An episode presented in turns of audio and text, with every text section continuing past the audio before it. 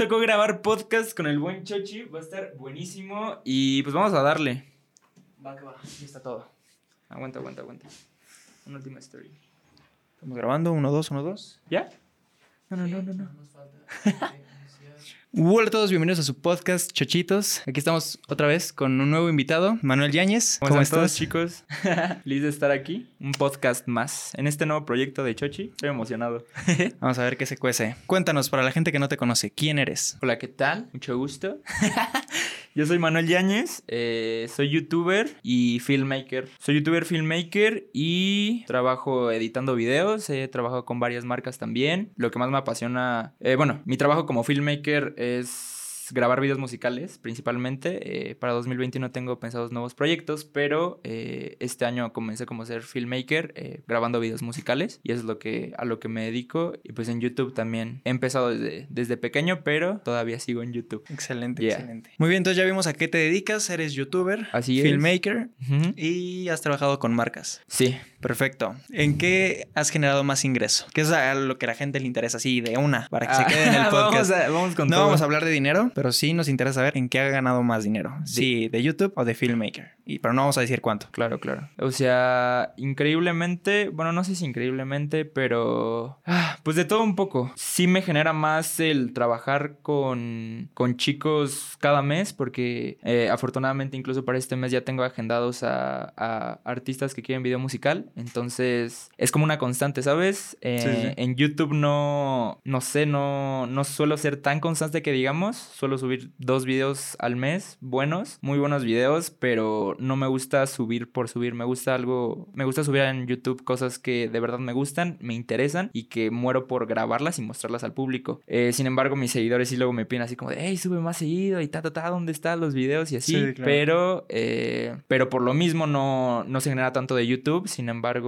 eh, me gusta, me siento bien en esto de, de redes y como filmmaker me está encantando porque, pues bueno, con YouTube aprendí a editar y ya como generar algo más serio y algo como pues más profesional cada vez me hace pues bastante feliz. Entonces pues por los videos musicales genero mucho más. Perfecto, entonces ahí lo tienen, genera más de los videos musicales. Sí. Y si tú te piensas dedicar a YouTube, ¿qué recomendación de, les darías? Se quieren dedicar a YouTube. Pues yo empecé desde chiquito, ¿no? Obviamente yo ni siquiera sabía que se ganaba dinero de esto, pero es muy loco cómo, cómo sí se puede generar mucho dinero por redes sociales y por creación de contenido haciendo lo que sea. Creo que es muy importante pues ser bueno en redes, trabajando en lo que sea que trabajes, creo que te, te puede jalar un muy buen público para que tú ganes y ganes más dinero. Pero eh, en cuanto a YouTube, este, pues sí, repito, empecé desde pequeño y yo no, no lo veía como algo serio, ¿sabes? Este, lo empecé a ver algo serio hace aproximadamente dos años y afortunadamente el público me ha, me ha querido bastante siempre. Creo que muchos, mis amigos, muchos de mis amigos o creadores de contenido me dicen, oye, güey, es que tú tienes un público muy fiel y siempre están ahí y, y, es increíble y qué buena onda, ¿no? Que bueno, eh, para los que no sepan, tengo 60 mil suscriptores, estoy cerca de los 100 mil, que es una meta que quiero llegar para el 2021. Quiero esa plaquita, ¿sabes? Güey? Sí, sí, sí. esa plaquita que te da YouTube, creo que... Sí, es como lo logré y ya. Exacto, güey, es como de estoy en lo... En... O sea, igual y no es como de wow, pero estás... Yo creo que sí estás como en los libros de historia de YouTube, güey, ¿sabes? De, o sea, gente que... que no sé, como que YouTube ya te sí, como, toma en cuenta, ¿sabes? Que ya, ya es sabe como que existes. Güey, eres, ya eres youtuber, güey, ya tienes la plaquita, ya lo lograste, güey, digámoslo, algo así, ¿no? Claro que hay pues millones de creadores con millones de seguidores y es una locura, pero yo me siento feliz con, con lo que he logrado, me siento a gusto, pero eh, siempre es importante igual salirte de tu zona de confort, vamos por más y para el 2021 sí quiero llegar a los 100 mil suscriptores. Faltan 40 mil, entonces creo que es posible, pero eh, pues sí, como consejo a personas que quieran ya empezar a crear contenido, creo que, como repito, es muy importante saber hablar a una cámara para todo. Eh, es importante la comunicación para, pues, transmitir a, tus clientes eh, tu servicio, tu producto y convencerlos de, pues, trabajar contigo, comprar. O sea, la vida se resume en mucho de eso. O sea, sea lo que sea, lo que te dediques, tengas un consultorio médico, dentista, así, siempre si te mueves bien en redes te va a ir muy bien. Entonces, es el futuro y creo que es importante de que todos estén pues en el medio, sepan cómo moverse por ahí eh, y pues varias opciones, ¿no? Para llegar a más público y, y así que, que, te vaya bien en la vida, que seas feliz con lo que haces y eso es lo importante. Bastante, bastante bien contestado, ¿eh? y Me gusta. mencionaste algo de la fidelidad de tus seguidores. ¿Cómo lo hiciste o qué crees que ven en ti para ser tan fieles a ti? Sí, lo, del, lo de que mis seguidores son fieles me, me, me gusta porque pienso que no necesitas tener millones de seguidores para pues generar ingresos y pues no sé, pues sí, vivir bien, digámoslo así, eh, en cuanto a redes. Porque teniendo tú un nicho de personas que te siguen, que les cae, o sea, eso es lo importante, que conecten contigo, no realmente que te hagas un video viral y te vayas, ¿no? O sea, como tipo TikTok, ¿sabes? Que el algoritmo está muy loco y puede llegar a tener así como, ¡pum!, 100 millones de visitas en un TikTok y dices, ¿qué? Y pues ya te sigue muchísima gente, ta, ta, ta. Pero realmente te siguieron por ti o por ese video viral, ¿no? Este, y creo que el conectar con, de ese estilo con la gente, de que realmente le caigas bien, eh, le guste lo que haces, es lo difícil y lo complicado, que se queden. Eh, el hacer videos virales y esas cosas está muy cool y mi video viral en YouTube, que creo que sigue hasta la fecha siendo mi video viral, es el del reto de la botella, güey. Cuando, de 2016, cuando volteabas la botella y era como, wow, el reto, este, tiene medio millón de visitas, entonces jalea mucha gente de ahí, pero igual, no sé, es, no es lo ideal, pienso yo, como el tener seguidores de cosas virales, porque al final del día no, no sabes si les caes bien a ti, si, si, te caen, si les caes bien y están por ti o por, pues no sé, por la modita, ¿sabes? Claro. Entonces que las modas siempre van pasando y pasando, entonces es muy importante que te hagas de, pues sí, seguidores fieles, porque es bonito, porque te apoyan, porque te quieren y pues van a estar ahí eh, para ti siempre y, y me siento feliz con la audiencia que yo he generado. Y así pues poco a poco vas avanzando más y más. Y es de tener paciencia, constancia, como dicen, este y perseverancia, ¿no? Es lo importante siempre. Creo que la gente que está escuchando esos podcasts y ya escuchó los anteriores, siempre hemos hablado de lo mismo, constancia y perseverancia y chingarle. Y no cansarte, más que nada. la verdad. Digan lo que digan, tienes que Claro. Darle. ¿Tú, cómo lidias con el que dirán? El ¿Cómo lidiabas? Ay, güey, antes me daba un buen de pena lo de los videos de YouTube, o sea, me me aterraba el hecho de que pensaran que yo hiciera videos, güey, o sea, no era de, o sea, a ninguno mis primeros 100 suscriptores siempre dicen, güey, mis, mis amigos y ya, güey, siempre me apoyan mis amigos, mis primeros 100 suscriptores. Y no, güey, nadie nadie, sabía que hacía videos, güey. Ni mis papás se los enseñaba porque me daba pena, güey. Sí. Y no eran malos, ¿saben? Simplemente, bueno, digo, he avanzado y obviamente ves mis videos antiguos y dices, güey, no. Pero no se los enseñaba. Eh, mis primeros 100 seguidores fueron así reales de personas que llegaban y yo me emocionaba con 27 suscriptores, 60 suscriptores. Y era hermoso, de verdad. ¿Eso? ¿Cuál era la pregunta, güey? Yo no me acuerdo.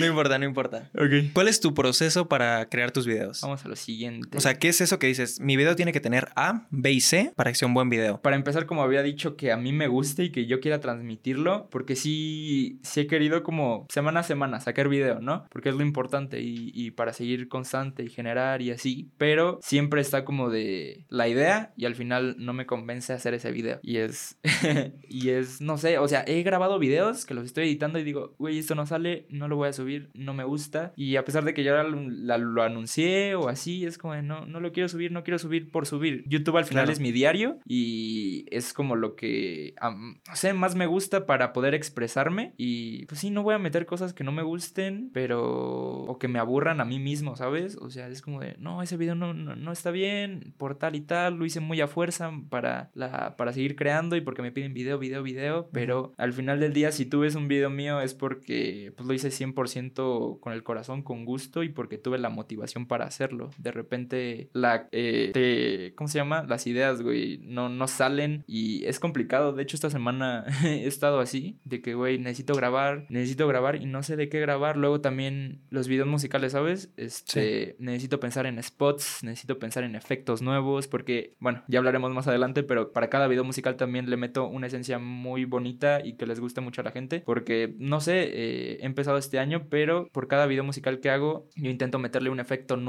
igual y no nuevo en el mundo de la edición, pero nuevo en los que yo he hecho, ¿saben? O sea, para que cada video que veas mío, eh, cada video musical nuevo que veas mío, digas, uh, está buenísimo, ese efecto no lo había visto, wow, avanzó, mejoró por tal y tal, superándome cada video. Entonces, lo mismo intento con YouTube, superarme cada video con, pues, buenos temas y, y todo. Así. Perfecto, entonces tienes que más videos que no has tratado de subir porque no te gustaron. No, no, no es tanto así, simplemente a veces la no llega la inspiración y ni siquiera grabo, entonces está así. Pero, pues bueno, básicamente es eso. Eh, tengo como 100 videos en mi canal. Pues sí, más adelante hablaremos de cuáles son mis videos favoritos o no sé, así, eh, de qué va mi canal, ¿no? Ya sabemos que eres youtuber y que tienes casi 100 mil suscriptores, te faltan 40 mil. Sí. Pero tú ves a otros youtubers, quiero sí, pensar. Claro. Ok, entonces, ¿a qué youtubers admiras o qué youtubers consumes? Ok.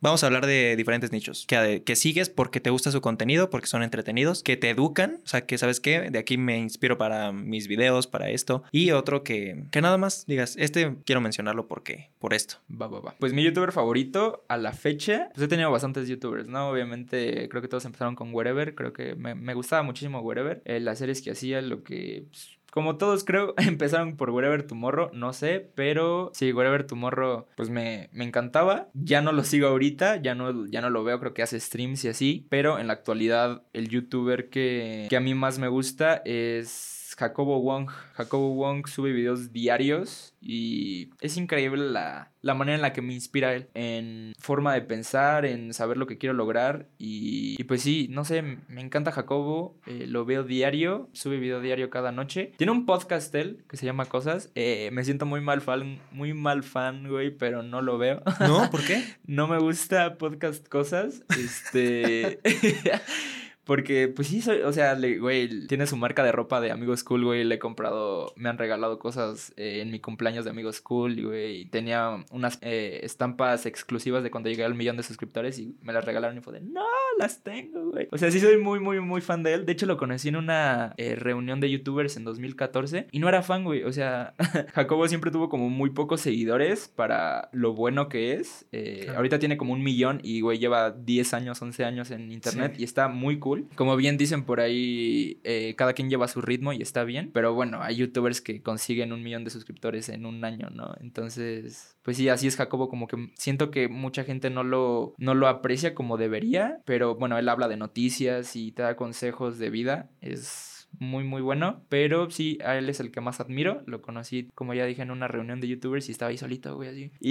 Y, le pedí una foto, güey, eh, y la tengo, ojalá la encuentre, güey, creo que la perdí. Pues sí, él es mi youtuber favorito, Jacobo Wong, y pues bueno, digámoslo así, como empecé por Wherever, Jacobo ahorita es como el que más me inspira, pero también me gusta mucho Luisito Comunica. No me gustan los videos de Luisito Comunica, me gustan las historias de Luisito Comunica. Diario sube como historias, que son como vlogs diarios, no, no sé, así lo siento yo, pero me encantan las historias de Luisito Comunica, ¿no? Las de Instagram. las vean. Eh, sus historias de Instagram, güey. Diario sube así y siempre tiene algo de qué hablar y es impresionante eso, porque, pues no sé, o sea, yo siempre, siempre intento ser constante con mis historias y dar algo de qué hablar, pero Luisito Comunica siempre, no sé, está muy chido porque siempre tiene algo de qué hablar y sí, o sea, me inspira también. Es como el Bad Bunny de los youtubers. Sí, ya le da igual lo que suba. Eso, güey, está cabrón. le pega con lo que sea, ¿sabes? ¿Por qué no te gusta cosas de Jacobo? ¿Por qué no me gusta cosas? El podcast Cosas. Por lo mismo, eh, que me, ahorita estábamos comentando, que dura como dos horas.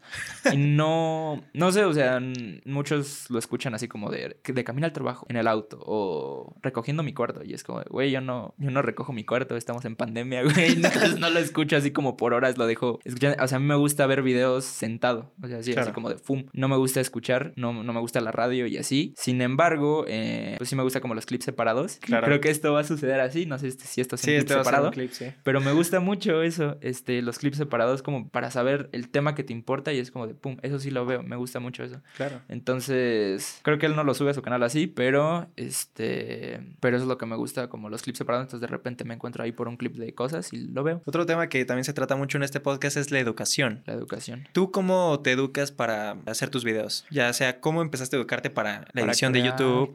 Para todo, toda la creación. Pues lo que más me gusta a mí, lo que me quiero dedicar en el resto de mi vida es en la edición. O sea, quiero mejorar cada vez y más, cada más, más y más. Entonces creo que este año 2020 fue un gran año para mí porque empecé a generar más dinero con los videos musicales, a tener algo más claro como una meta laboralmente hablando más seria, que, no sea YouTube, porque empecé por eso con los videos musicales, ¿no? Eh, quería crear algo más serio, algo más profesional, entonces me exigió bastante más en cuanto a efectos y así. Y de cómo aprendí a editar, eh, pues yo editaba mis videos de chiquito en mi iPad, ¿sabes? O sea, los grababa en mi iPad y era un editor que te grababas y te lo editabas solito, ¿sabes? O sea, era como de, le dabas clic y era 3, 2, 1 y ya estabas grabando, ta, ta, ta, y le pones, quiero que esta grabación se pare 15 segundos. Entonces se paraba, pum, y ya, y ya se iban generando todos los clips, ¿sabes? Entonces no tenía que editar realmente. Pero después dije, ok, eh, tengo que subir el nivel, vamos a, vamos a pasarlo en una compu y así. Y mi papá tenía una amiga en el trabajo que se llamaba Aide. Ahorita no sé dónde esté, pero pues le mando un saludo, de verdad está en mi corazón porque ella nada más me dio una clase y pues no sé, aprendí muy rápido, digámoslo así. Me dio una clase, o sea, vino a mi casa y me dijo, oye, yo sé del Final Cut, que es donde yo edito el Final Cut Pro. Y me dio una clase media, eh, con esto se corta, con esto se pone títulos. Y yo le dije como cosas específicas de, enséñame a hacer esto, esto y esto. Y me lo enseñó en una clase, en una tarde, en mi casa. Y así aprendí, o sea, fue como mi primer acercamiento realmente a editar, pues digámoslo, profesionalmente, con eh, una compu y todo. Pero ya para eh, cosas más, pues complicadas como efectos de videos musicales y así, con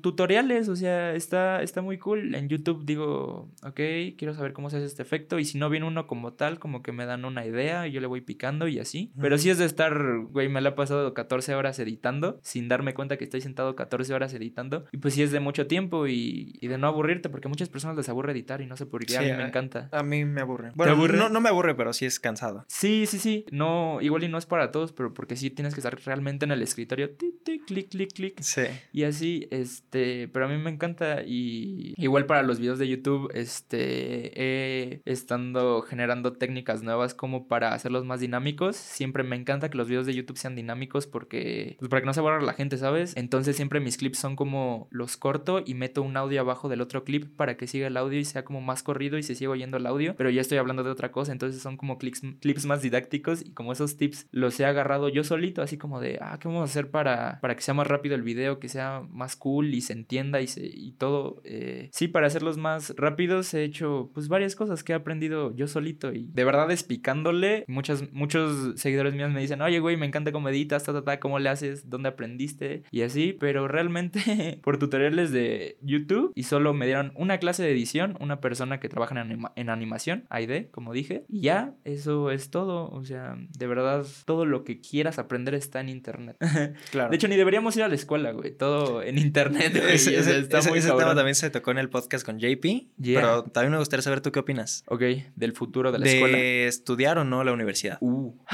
Es muy importante por relaciones públicas. Eso es muy importante porque conoces y a mí siento que soy una persona callada, a veces tímida, pero sí me gusta conocer a muchas personas. Eh, los que son mis amigos se vuelven muy mis amigos, ¿sabes? Y, o sea, somos, hacemos mm, una alianza muy buena porque así como contigo, con Richo, de, hey, güey, te invito a tal cosa, hey, eh, trabajamos en tal proyecto, hey, güey, ta, ta, ta. Entonces, siempre es muy importante para crecer en lo que sea de la vida, tener relaciones, las relaciones públicas, conocer gente, platicar, decir, hey, me gusta esto, y eso solo te lo va a dar la universidad, ¿sabes? En el ámbito que tú quieres, en el ámbito que quieres trabajar, solamente te va a dar eso la universidad, el, el hecho de conocer personas que les gusta hacer lo que a ti te gusta, y de que, hey, güey, me hice amigo de alguien en la universidad, y a esta tal, y a esta persona la contrató tal televisora, y así, bueno, yo estoy estudiando cinematografía, entonces, o le, le surgió tal proyecto y necesita personas que lo apoyen, ¿sabes? Y es como de, ah, pues yo conozco a mis amigos de la universidad, de que son muy buenos en tal y tal, ¿te interesa? Los quiero meter al proyecto. Entonces es muy importante eso de las relaciones públicas. Eso es creo que lo más importante. Ahora vamos a hablar del tema Comipems. ¿Qué fue para ti el Comipems? El tema Comipems. El Comipems fue un antes y un después en mi vida, de verdad. Eh, para los que sean de otros países o los que no sepan qué es, es un examen que se hace en la Ciudad de México para ingresar al bachillerato, educación media superior, que puede ser ya sea pues bachilleres eh, eh, con Alep Cetis, prepa de la UNAM, IPN y pues pues yo creo que las más famosillas son como la prepa de la UNAM y el IPN, ¿no? Yo hice tres veces este examen, ¿sabes? Cuéntanos,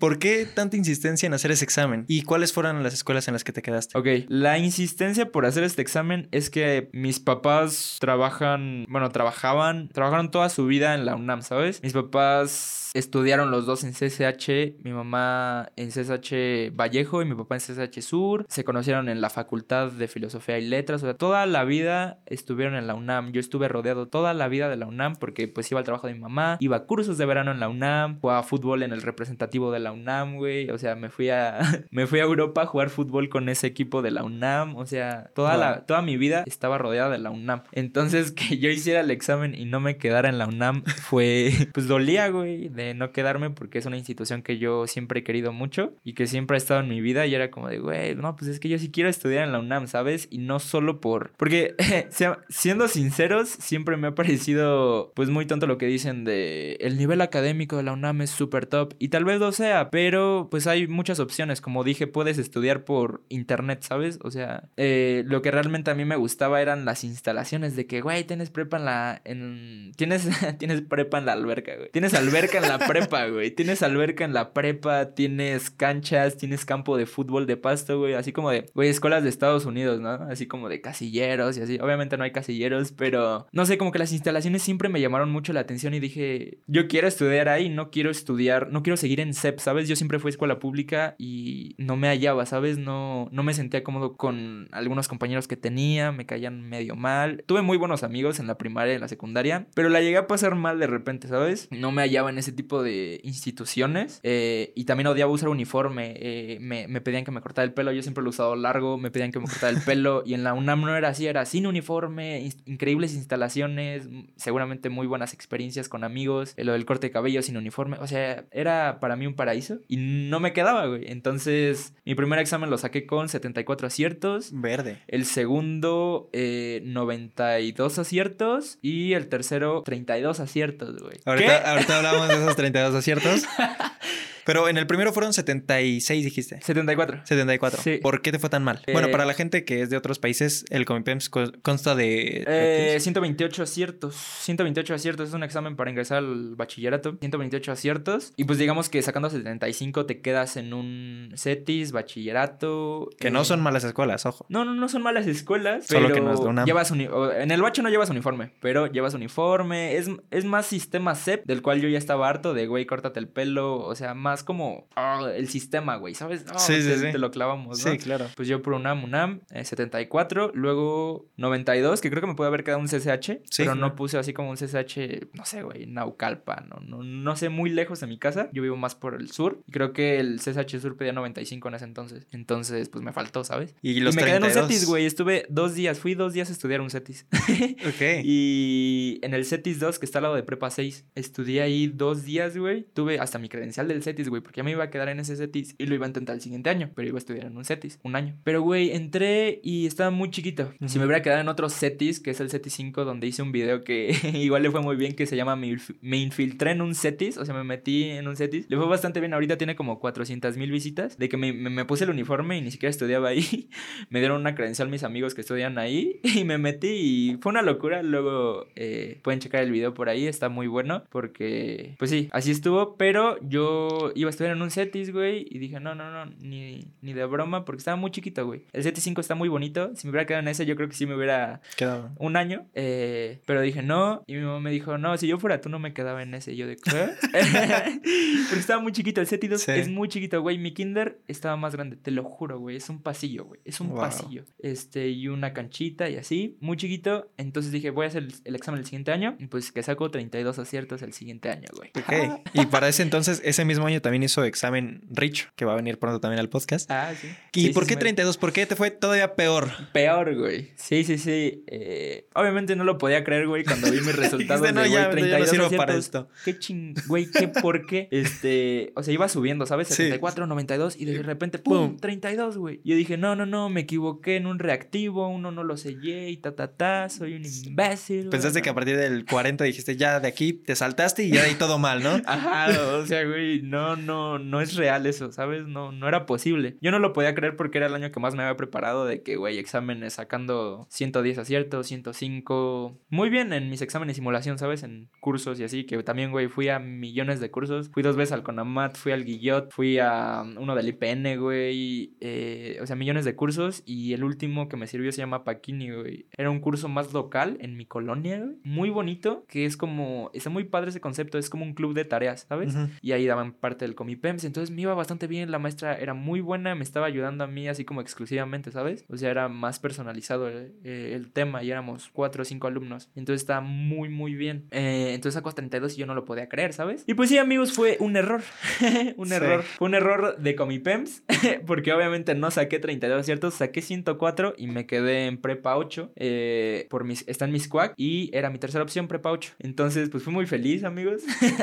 Pero así, así estuvo. ¿Cuáles eran tus opciones? Mis opciones eran prepa 6, eh, es la que me quedaba más cerca. Prepa 5, que fue el buen Churchy. Oye, prepa 5 es una belleza. Sí. Eh, yo fui ahí, o sea, por parte de prepa 8 hubo un torneo de handball y fui a... El torneo fue en prepa 5, entonces fui y el gimnasio está increíble. Sí, sin embargo, prepa 8 es mejor.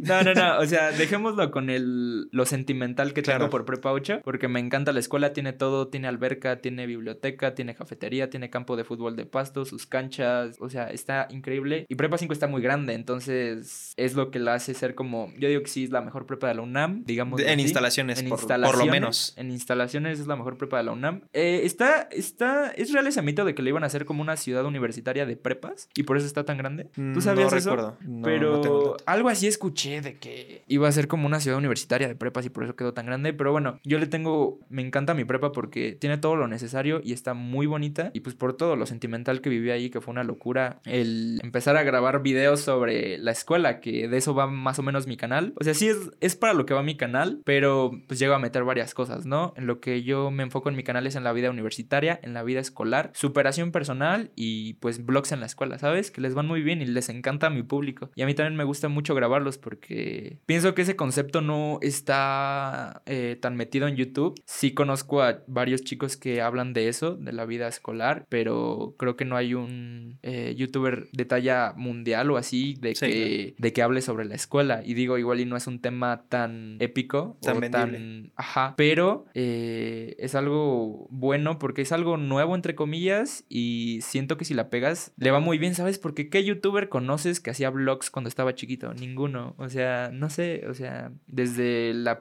desde la prepa empecé a grabar estos vlogs y así, con esto de Comipems, que mi primer video fue de eso, de quejándome del por qué no, no me quedé, ¿sabes? Y todos así de, güey, ese video tiene 300 mil visitas en, YouTube, ese fue tu, mi canal de YouTube. Un video que retumó, ¿no? Fue, fue, un boom. Eh, ya tenía el del reto a la botella con medio millón, pero ese fue mi segundo boom de 300 mil visitas, de que diario me paraba, güey, eres un imbécil así, gente enojada, güey. Gente enojada por, por cosas de mi vida, ¿sabes? Es como de, güey, ¿qué te importa? Pero realmente como que se enojaban porque yo estaba como quejándome en el video de YouTube, así como de, no, pues es que es un error. Y es como, no, seguramente no es un error, seguramente eres un imbécil y tres veces y cursos y fuiste al guillot y te dieron la respuesta. Y yo, güey, no me dieron las respuestas. Entonces todo el tiempo mucha gente tirando hate, hate, hate, pero ahorita lo digo, creo que lo mejor que me puedo pasar en la vida fue haber hecho ese examen tres veces, porque de ahí eh, saqué ese video y como que gané mucho público bueno y malo, porque a mucha gente decía, oye, pues qué valiente por ser tan perseverante, ¿no? Aunque sabían que no me había quedado aún. Ya después hice un video de mi primer día en prepa, eh, que igual tiene como 100 mil visitas, y este y toda la gente pues feliz, así como de, ah, no, qué buena onda, pues no te habíamos creído, ta, ta, ta. Como que sí, jale, como que aproveché el boom, ¿no? De ese, de que todos estaban quejando y de repente, toma, era, era. así, tres no te quedaste. pues, como de que, no? pues como de que no, si era un error. Entonces, pues así estuvo, porque con mi PEMS eh, calificó mal 14 mil exámenes, entre ellos creo que tu hermano. Sí, Ricardo. Entonces, fueron 14 mil exámenes que solamente había pasado ese error ese año y a mí me, tuve que me tuvo que pasar dentro de 300 mil personas que en ese examen, dentro de los 14 mil estuve yo. Entonces, sí, era de entre 30 a 40 aciertos, que era la falla, ¿sabes? Entonces, si sacabas 50 o algo así, era como de, güey, si sacaste 50. La falla estaba entre 30 y 40, porque muchas personas empezaron a quejarse así de, no, pues es que yo saqué tal y tal. Entonces había hasta. Yo saqué 89, revisen mi examen. Exacto, no, o sea, sí había de ese tipo de gente, pero era como, no, está el error entre 30 y 40. Y había muchísimas personas así. Y de esos 14 mil, nada más 2 mil eh, sí, quedaron en, se quedaron en la, UNAM, y yo estaba dentro de ellos. Este, y pues bueno, eh, la prepa cambió todo, cambió toda mi vida porque era justo lo que quería, la aproveché al 100%, no era de que no entraba a clases o así, o sea, como que entré más maduro a lo que iba a aprovechar 100% las clases, las, experiencias. Ajá, las que hubieron, porque igual ahorita hablamos de eso, no sé, pero pues la pandemia me quitó mi graduación, güey, que me dolió mucho, pero pues eh, aproveché muchísimo, ¿no? Y se empezó a volver una locura porque eh, mi primer día en la prepa me pidieron una foto, güey, y de, güey, tú eres el de los 32 aciertos, y yo de, ¿qué?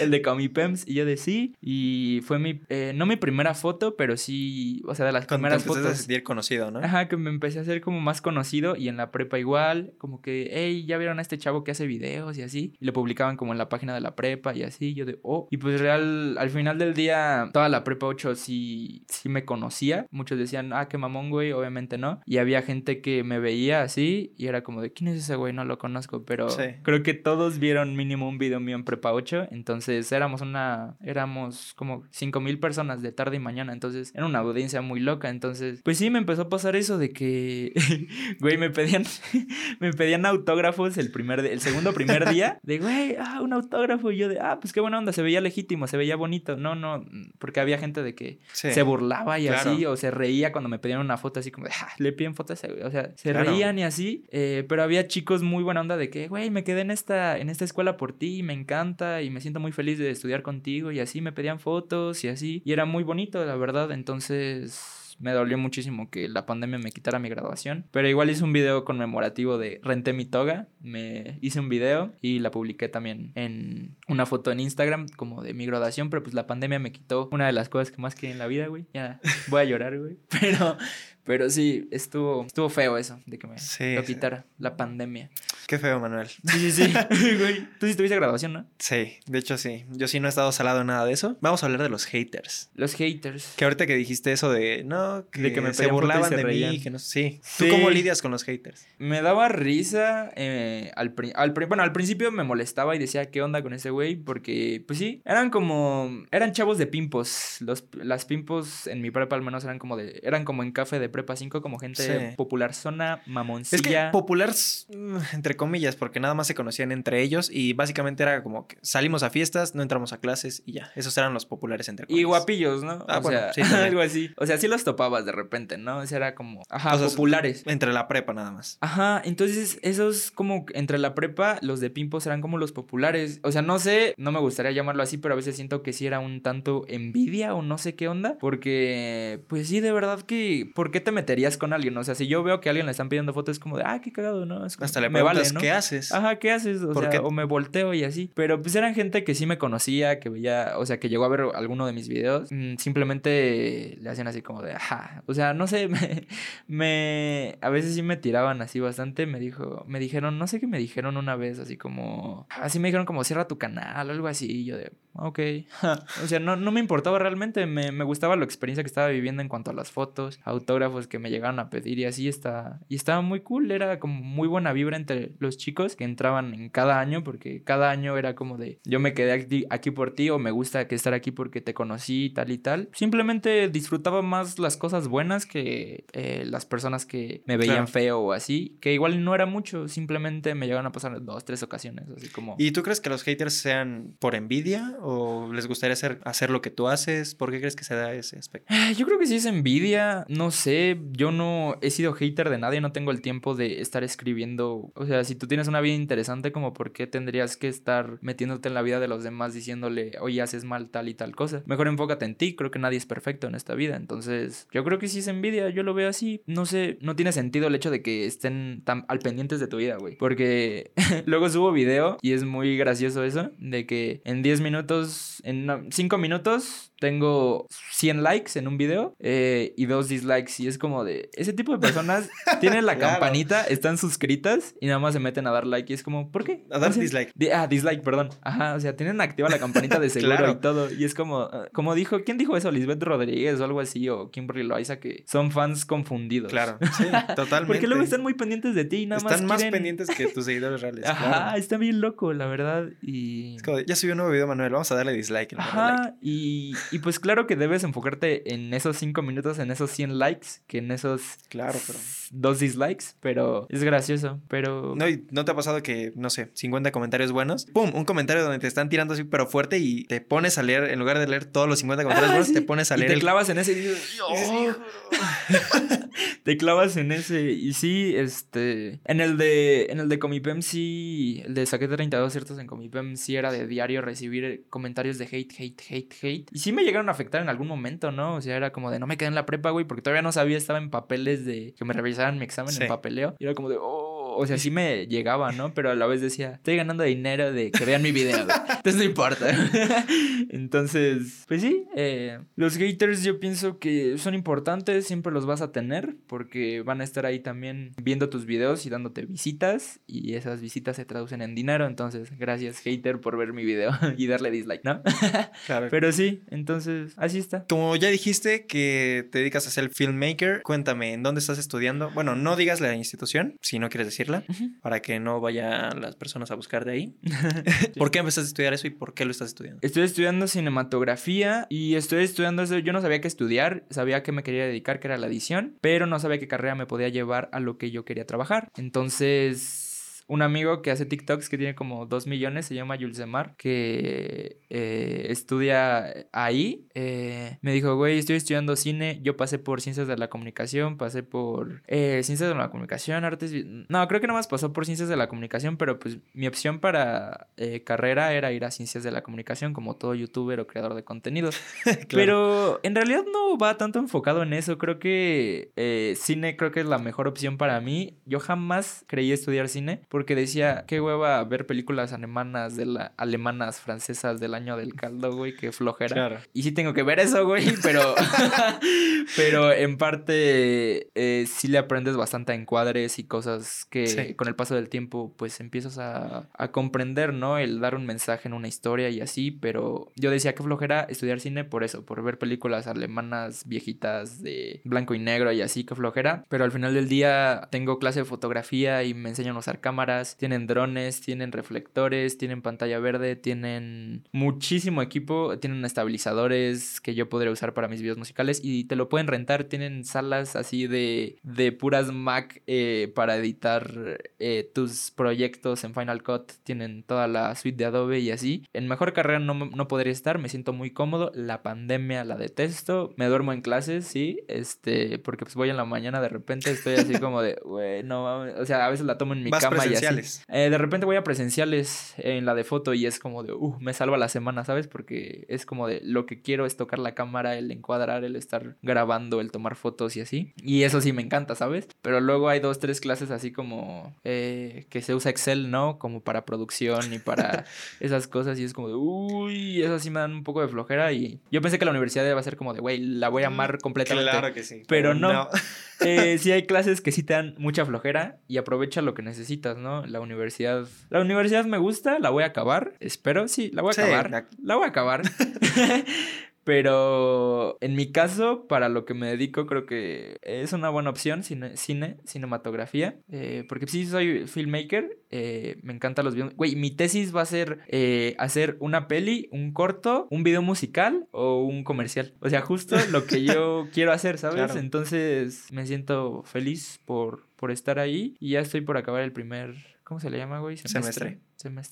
Ando muy prepa todavía. Pero sí, ya estoy por acabar el semestre, me siento feliz y súper recomendado si te quieres dedicar al medio audiovisual, lo que sea, podcast, creación de videos. No únicamente si estudias cinematografía vas a hacer cine, ¿sabes? Este... Claro, una, pregunta. ¿Ahí te enseñan a ser director o qué te enseñan específicamente en cinematografía? Sí, te enseñan, o sea, hay muchas materias, te enseñan a cómo vender tu producto, o sea, cómo vender tus pelis. Ventana, tengo una materia de ventanas de exhibición de que, güey, vende las películas a Cinepolis, Cinemex, ta, ta, ta, ¿no? Eh, cómo se hace eso. Te enseñan a, hacer como en Excel, ¿no? Eh, poner como eh, día de grabación, si es de día y noche, cuántos actores necesitas, ta, ta, ta, cast. O, sea, hacer presupuestos. Ajá, presupuestos, como que ordenar bien el proyecto para grabarlo. Y tengo, pues, la que más me gusta, que es fotografía, donde ahí te enseñan las cámaras, cómo usarlas, te enseñan, pues, los reflectores, los tripiés, pues, todo lo, lo que necesitas para para crear pues una película, un comercial, video musical, lo que sea. Hoy tuve una clase también de Photoshop. Entonces está muy cool, la verdad. Eh, me encanta, pero pues sí, muchos quieren ser como directores, otros quieren animar, otros quieren ser fotógrafos. Yo no sé qué quiero hacer, güey.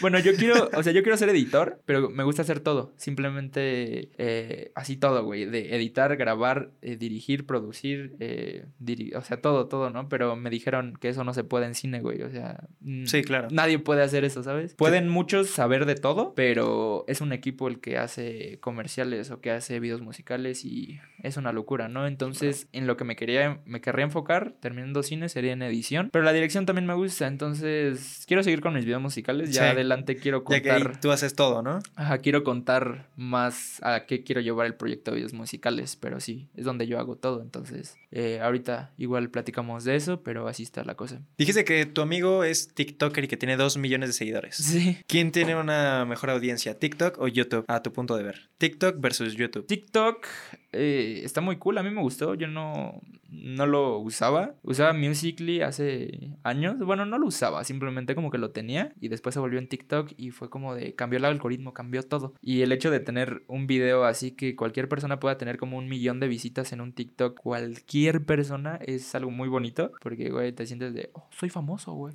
claro. Y te inspira, güey, te inspira y eso es lo bonito, inspirar a las personas, ¿no? Entonces, y no son bots, ¿sabes? O sea, son personas reales y está muy loco. Está muy cabrón. Entonces, eh, es una plataforma muy bonita, siento yo. No sé, no la uso mucho. Apenas tengo como 9000 seguidores en TikTok y como 4 o 5 videos. Uno tiene 200 mil y otro 400 mil. Son como mis boom en TikTok, entre comillas. Pero no, no lo suelo usar mucho. Prefiero YouTube porque, pues no sé, por más sentimental, sentimentalismo.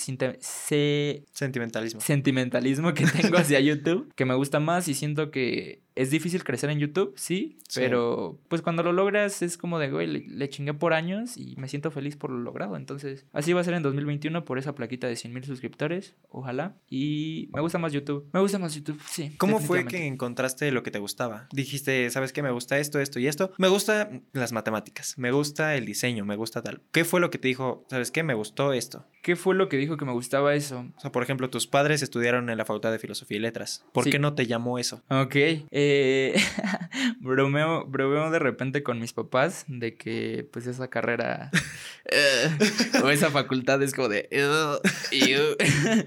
pero, o sea, no se la toman a mal. De repente es... Eh, hago esas bromas, pero es loco porque, pues no sé, muchos dicen así como de, no, pues son mugrosos, ese, ese tipo de carrera no, no sirve para nada, van a ser pobres y así. Y pues yo siento que mis padres tienen una muy buena vida, o sea, para haber estudiado... no, no terminaron esa carrera, pero se dedican, ellos son editores, editores de, libros y revistas científicas. Eh, entonces, pues les va muy bien, entonces de repente también dejar de lado esos comentarios de si estudias esto no, no vas a hacer nada en la vida. Pero sí, eh, lo, que, lo que a mí más me gusta es ser editor de video, pero también crear y eso es a lo que voy. Eh, este año empecé a ser filmmaker, a crear videos musicales, es porque dije, no quiero llegar a los 20 años, o sea, a esta edad, y decir, eh, soy youtuber, que sí genero, pero no vivo de ello. O sea, quiero ya algo en lo que me enfoque toda mi vida, en algo profesional más serio, eh, profesional, eh, para, pues no sé, sentir, sentirme mejor, llevar a la par con YouTube y con los videos musicales, que al final del día así fue, este, así está haciendo. Entonces, me siento feliz por, porque este año saqué ese proyecto y mi primer video musical no lo cobré porque, güey, no sabía lo que iba a hacer, ¿sabes? O sea, no tenía ni idea, tenía noción de edición, sí, muy buena, y a la gente le gustaba cómo editaba, pero jamás para un video musical, ¿sabes? Para algo más profesional. Y me quedó bastante bien. Eh, igual fue con un amigo en, Prepa 8, el que me dijo, güey, yo quiero hacer video, eh, quiero ser cantante, quiero ser artista, quiero hacer trap, ta, ta, ta. Y yo de, güey, yo quiero hacer, yo quiero hacer videos musicales. Entonces vamos a unirnos, vamos a hacer este primer video como prueba, o sea, yo no le cobré nada. Dije, güey, ni siquiera sé qué voy a hacer, entonces, pues vamos a sacarlo y pues le encantó, al público le encantó, le fue bastante bien para hacer la primera rola de mi amigo, tiene como 20 mil visitas en YouTube, entonces se siente muy feliz por ese proyecto, igual yo. Eh, y de ahí estuvo muy gracioso porque subí una historia y arrobé a Hamilton Baker, a Harold Dazuara, eh, Monche de la Secu. Claro, claro. y le dije, y le dije, güey, te hago tu siguiente video musical. Y pues yo así nada más lo dije, lo puse de broma y me respondió la historia y me dijo, jalo. Yo de, oh, y pues no creí tampoco que le iba a grabar a él, porque pues no sé, me gustaban los videos de Harold y Benny en YouTube, lo seguía o veía la seco de chiquito. ¿Y, le llegaste a preguntar por qué dejaron de hacerlo? ¿De Harold y Benny? Sí. Eh, no, no le pregunté, pero pues me dijo de sus proyectos y así, y tuvimos una buena plática, entonces el hecho de conocer a Harold eh, Azora estuvo bonito, eh, eh, me dio follow en Insta, entonces eso también me inspiró a seguir, no sé, o sea, el estar como en el medio y esas relaciones está muy bonita, y igual hicimos video musical para él, se llama Escápate, Hamilton Baker, ahí lo pueden buscar, igual fue un proyecto con amigos, le dije a mi amigo Edu que también me ayuda, me ayudó en estos dos proyectos, este, porque él le sabe mucho a la cámara y así, yo no sé de cámaras, güey, o sea, no, no, no sé de nada, ni como pudiste verme, ahorita me estuviste enseñando muchas cosas de eh, programación o cosas así, o no sé. Está padre, o sea, no sabemos, nadie sabe nada. O sea, si nos ponemos esas, nadie sabe nada hasta que te lo enseñan. Exacto, y yo lo que me enfoco es en la edición, no en saber cómo se usa la cámara, no sé, o sea, yo únicamente grababa antes con mi iPad, ¿sabes? Después pasé a una cámara de video donde nada más le va a grabar y ya, o sea, no sé de cosas de ISO, de lentes 60 milímetros, 80 milímetros, o sea, de eso no sé, ya estoy aprendiendo más, sí. pero uh, Edu me ayudó muchísimo con eso, entonces pues fue un proyecto de amigos, entonces eso siempre lo quiero llevar, que sea por gusto, pasarla bien con amigos, eh, que está muy cool, y pues de ahí ya, eh, ahorita he hecho 13 proyectos de videos musicales en este año, y sí, como dije al principio, siempre me intento superar en cuanto a mis efectos, videos musicales y así, porque pues es lo que me gusta, ¿no? La edición, pero eh, el siguiente año quiero seguir con los videos musicales y voy a sacar un nuevo proyecto que voy a empezar a hacer comerciales. Entonces, eso es lo nuevo que me tiene emocionado, que es la primera vez que lo digo, entonces, exclusiva. Voy a empezar a hacer comerciales. Eh, ¿Comerciales de...? Comerciales de lo que sea, de productos, de servicios, o sea, voy a empezar a tocar puertas porque ahorita pues no, no sé si tenga amigos, ¿sabes? De que tengan un producto que vender o que les interese, pero voy a empezar a tocar puertas, no sé, eh, hacer comercial de una hamburguesería que conozco que está empezando, cosas así, voy a empezar a cobrar más barato que mis videos musicales porque tampoco no sé, pero digo, ya tengo una noción y pues ya no voy a trabajar como día gratis, ya, ya, ya supe lo que es y pues es bastante pesado y, y pues es un trabajo, ¿sabes? Entonces, eso de trabajar día gratis, no, no, no. ¿Cuántas horas te toma cada video? Cada video musical, pues para graba grabación, de repente sí es pesado porque de que tenemos que hacer una toma en la noche y tenemos que esperar, ¿no?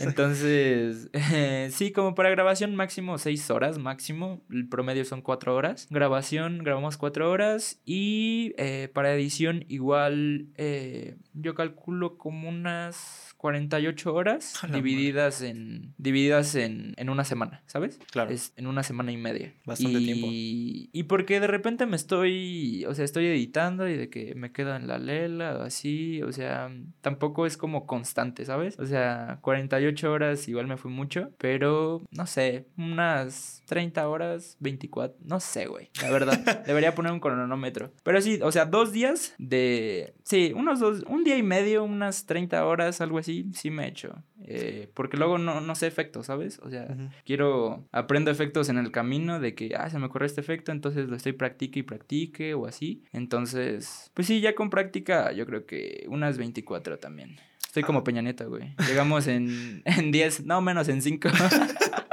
claro, claro. Ajá. ¿Cuánto cobras? O sea, si alguien que está viendo este video dice, ¿sabes qué? Me, encantó tu trabajo, quiero contratarte. ¿Cuánto cobras y cómo se contacta contigo? Ok, eh, pues normalmente eh, los precios los doy por DM. Entonces, Shot by Manuel Yáñez es mi cuenta de videos musicales, donde ahí pues subo los proyectos que tengo, que he hecho con diferentes artistas. Entonces, hay varios paquetes, ¿sabes? Entonces, sí tengo como que enviarles como que todo, pero pues ahí me pueden contactar. En Insta, en Instagram estoy como Manuel H. Y en mi descripción de mi perfil principal tengo ahí como el arroba de, de filmmaker de, de, mis videos musicales, by Manuel Yanes y este, le das clic ahí, me mandas DM y te mando todo, ahí son varios paquetes. Y ahorita como he estado trabajando como con chicos que sé que igual no generan tanto como de, de la música aún, este, doy precios relativamente accesibles para lo que ofrezco en cuanto a calidad. Que... Sí, no te vas a regalar. No, no, no, pero eh, pues bueno, he hecho mis inversiones y poco a poco intento subir un poco el precio eh, año con año. Eh, voy a intentar hacer eso porque este es mi primer año, pero pues sí, como creo que por lo que hago yo podría cobrar más, pero para las personas con las que trabajo que sé que no... Que no generan. Que no generan tanto en cuanto a la música y que normalmente es como de, güey, me van a depositar mi beca, Y es como de, son estudiantes, ¿no? Entonces entiendes esa parte y yo también estoy empezando, es mi primer año, entonces me sentí cómodo con lo que cobré este año, pero pues poco a poco va a ir subiendo y a veces siento que menos es más, ¿sabes? O sea, si, si consigues a varios eh, por un buen precio en el que te sientas cómodo trabajando de que, güey, sí, está bien, el trabajo por este dinero, vas a conseguir a muchos más que si no sé, le haces un video musical a Bad Bunny de un millón de pesos, o no sé cuánto sea, pero son carísimas ese tipo de producciones. También la analogía de qué quieres ser, mecánico de bochos o mecánico de Ferraris.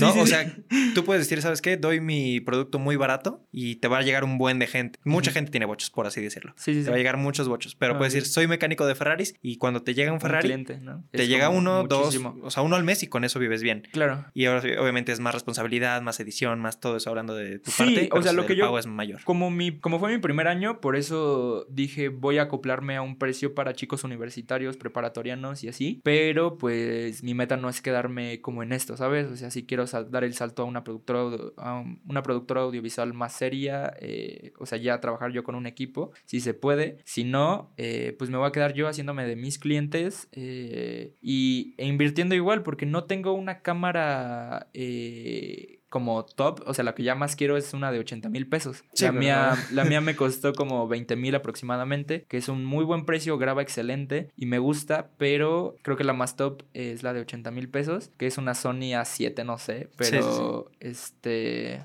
ya conforme me haga de más cosas, el precio va a subir. El precio va a ir subiendo y así con diferentes clientes. Entonces me, me, quiero ir moviendo en este mundo y así, pero ahorita me siento a gusto, feliz con lo que hago y con lo, con lo que va, va haciendo este proyecto de Filmmaker. Muy bien. Ahorita que hablaste de equipo, ¿qué equipo, con qué equipo cuentas? Mi equipo es este una Canon G7X. La usaba para mis vlogs. La uso para las dos. Para eh, mis videos musicales y para mis vlogs, que es una cámara exclusiva para vlogs, ¿sabes? Pero graba muy bonito, me gusta la nitidez y la claridad con la... No sé, me encanta, es una Canon. Y también tengo un estabilizador eh, Ronin S. Este, ese está... O sea, igual lo digo para personas que quieran empezar en este mundo de filmmaker. ¿Cuánto es lo que cuesta hacerte de un buen equipo? Ese cuesta como 20 mil, 23 mil pesos. Ese, ese estabilizador, el Ronin S que yo tengo. Pero me lo... te costó más que la cámara. Ah, sí. Eh, está ese. Me grabo también con mi celular. Compré el, el iPhone. Ese fue mi mi primera inversión de puro trabajo en cuanto a filmmaker este año, que fue el iPhone 12 Pro, que así te lo prometieron, como que graba cine, ¿sabes?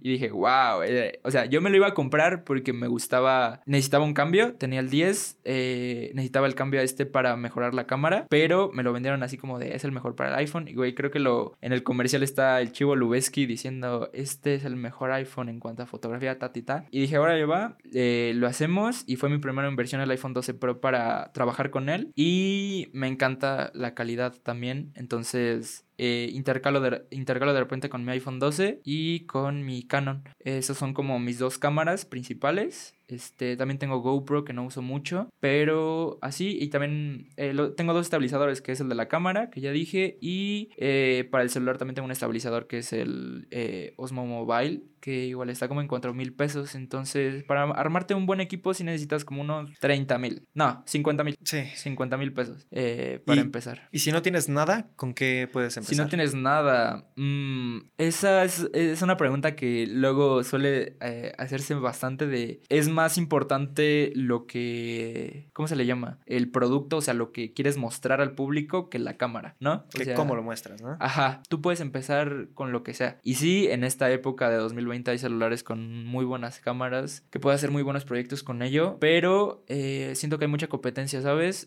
Muchísima competencia ya en, a esta altura. Entonces, el hecho de que no tengas un muy buen equipo, yo al menos siento que sí te va a mermar un poco en el sentido de que sí, pues ya hay muchísimas personas, muchísimas personas haciendo lo que tú quieres hacer y yo ahorraría y me compraría igual no el más caro, pero sí uno muy bueno para empezar, ¿no? Eh, ese es lo que yo, lo que yo pienso, pero repito que sí hay, hay muchas personas que tienen muy buen alcance con únicamente su celular. Entonces, puedes hacer cosas increíbles con lo que tengas a la mano, pero yo ahorraría y compraría algo de buena calidad para empezar. ¿No? Hablemos de tu iPhone. ¿Por qué gastaste tanto dinero en, un, celular? Eh, ¿Cuánto fue tanto dinero? ¿Cuánto te costó? ¿Cuánto costó el iPhone 12 Pro? Cuesta 20... ¿Siete? 27. 27 me lo compré de 128 GB. Que he trabajado de. bueno, eh, mi anterior iPhone era de 64 GB. No entiendo por qué porque hay gente que se compra de 500 gigas y tantos. Güey, o sea, aunque yo hago video, me siento, me sentía muy cómodo con el de 64 gigas. Y ya con este de 128 también me siento súper bien. Igual tengo eh, en iCloud como más espacio y así. Pero, pero sí, eh, muchos dicen que es una tontería lo del iPhone, ¿no? De pagar tanto por un celular. Una cosa que sí me gustaría tocar ahí es como, es una tontería para ti, porque tú no lo ocupas como yo lo ocupo. Claro, claro. Es una tontería si compras este celular para ver redes sociales, para estar en Facebook tirado en el sillón.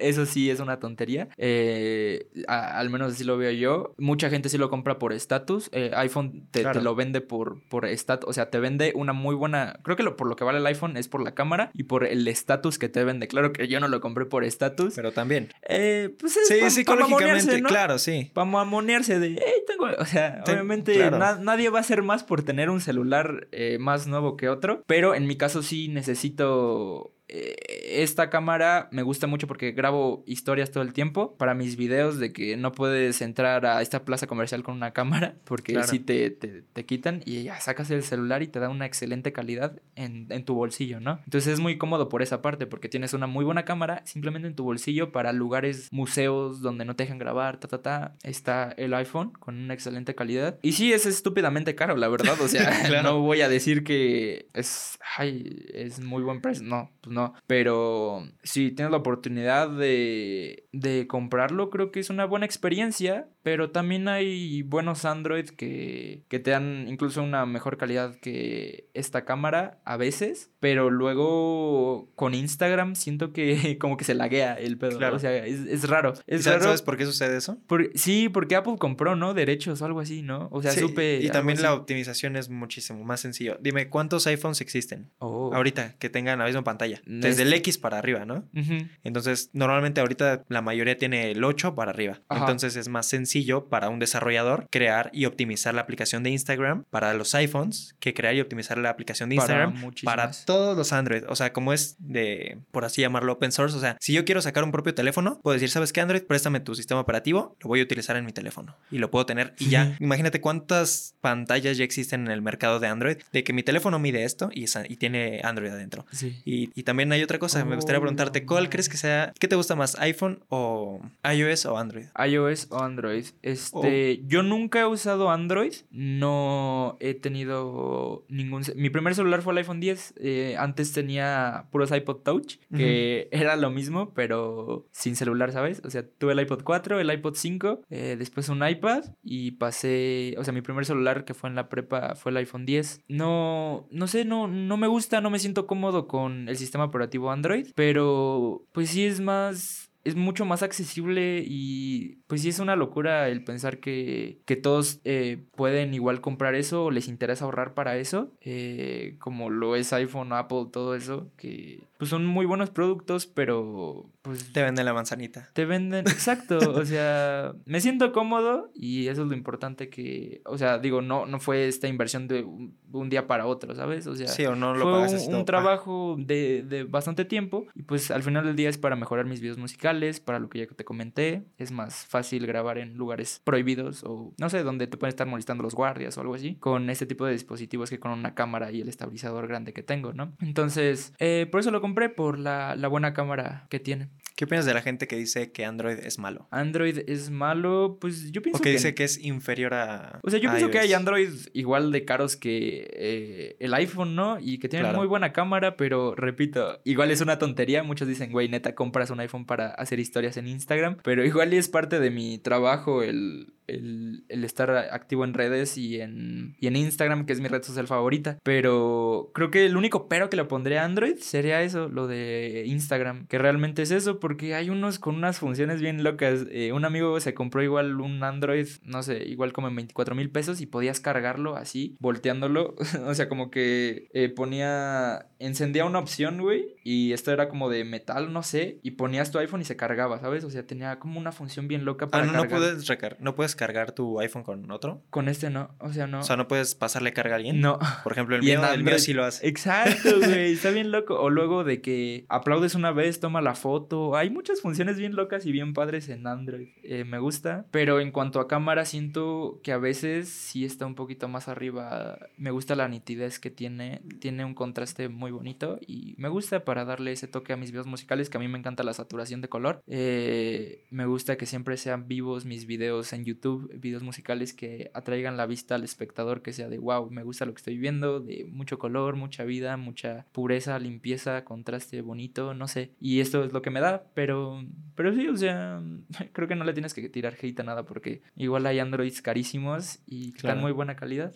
sí, ya es de gustos. Yo creo que principalmente eso se, dio por los Androids que están muy baratos. O sea, un iPhone, para conseguirlo ahorita, un iPhone más barato que está en la tienda en línea, ¿te cuesta que 20 mil? Sí, el más barato, no, como unos 18. Bueno, pero ya, pero ya 18 yes, no es cualquier cosa. No es cualquier cosa. o sea, no, no, cualquiera tiene 18 mil para gastar en un teléfono. Y en Android puedes conseguir un teléfono Android desde mil pesos. O sea, entonces de ahí es como de, yo tengo un, un, Android de mil pesos y tú tienes un iPhone. digo, ah, no, pues tu iPhone está más, más padre que mi Android de mil pesos porque te costó 18 mil y a mí me costó mil pesos. Entonces es como de, pues claro. Creo que eso es para personas que los necesitan como para hacer llamadas o cosas así. Está súper bien. O sea, no, no le veo nada de, malo. ¿no? es que yo también digo, no deberías criticar a la marca, es como de lo que a ti te, lo que te guste, lo que te sientas más cómodo y ya. Sí, sí, sí.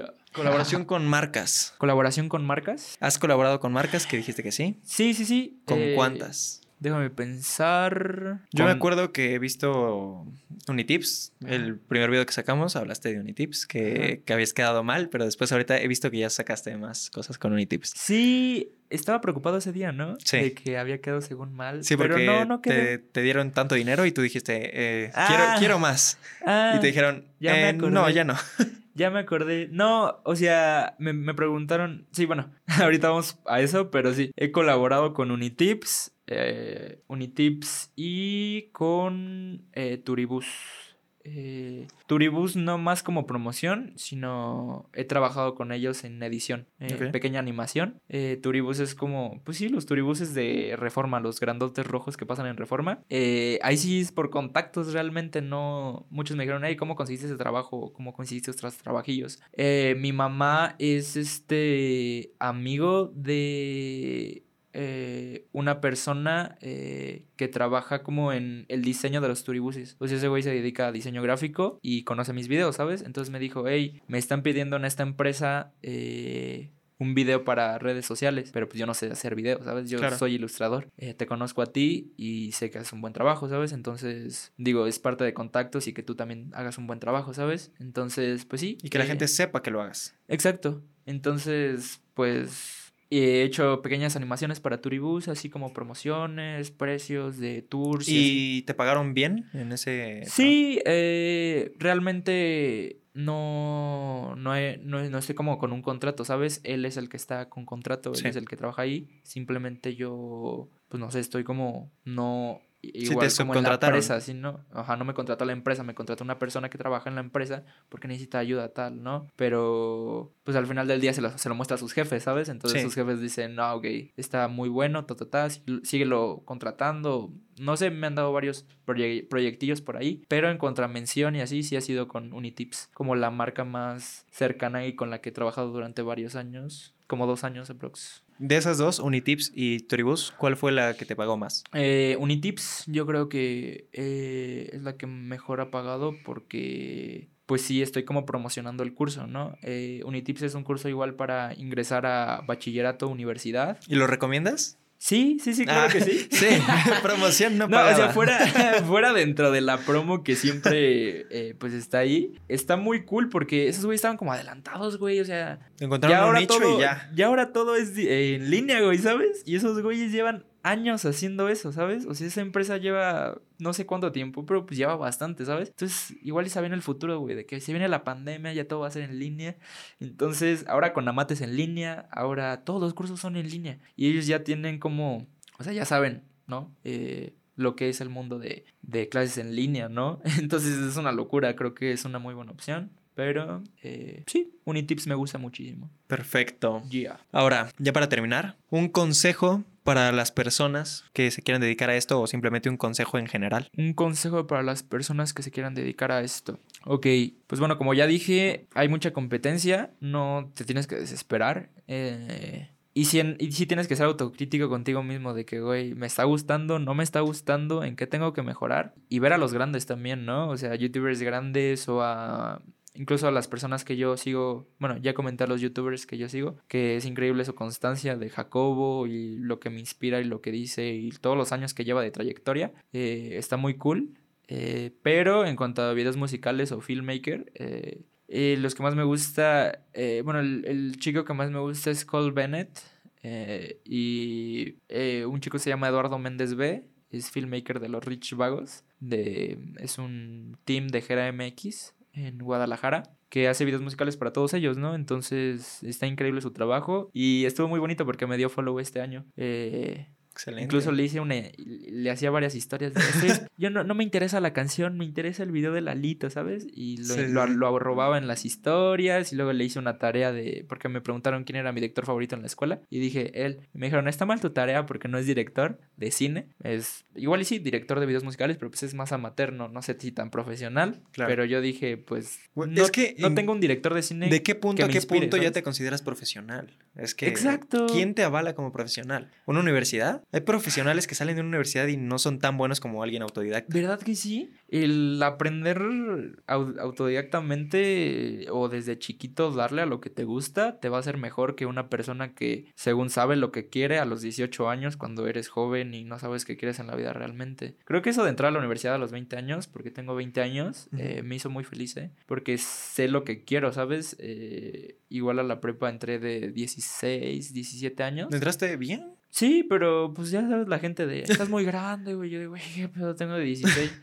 pero pues muchos entraban como a los 14, 15, ¿sabes? No sé. La escuela, sácale lo que puedas a la escuela. En cuanto a la universidad, sí, eh, está cool, pero hay muchas personas que pueden trabajar sin problema en, en, lo que quieran siendo autodidactas y son buenísimos. Entonces, pues yo tengo esos dos grandes exponentes, Cole Bennett y Eduardo Méndez B son mis filmmakers favoritos que más me inspiran. Y así. Tu este, consejo para la gente que digas, quiero que se lleven esto y que. El... Consejo para la gente, la perseverancia es creo que lo más importante, que es diferente a la constancia. No creo que yo sea tan constante en YouTube, como ya lo dije, ah, si hay un video que está en mi canal es porque me encanta, porque me hace reír, porque me entretiene muchísimo. Entonces, cada video que tú veas en mi canal es la vas a pasar bien, ¿sabes? Digo, no me desaparezco meses, me desaparezco una, dos semanitas, pero. ¿Cuál va a ser tu próximo video? Ya para dejarlo aquí. Mi próximo video.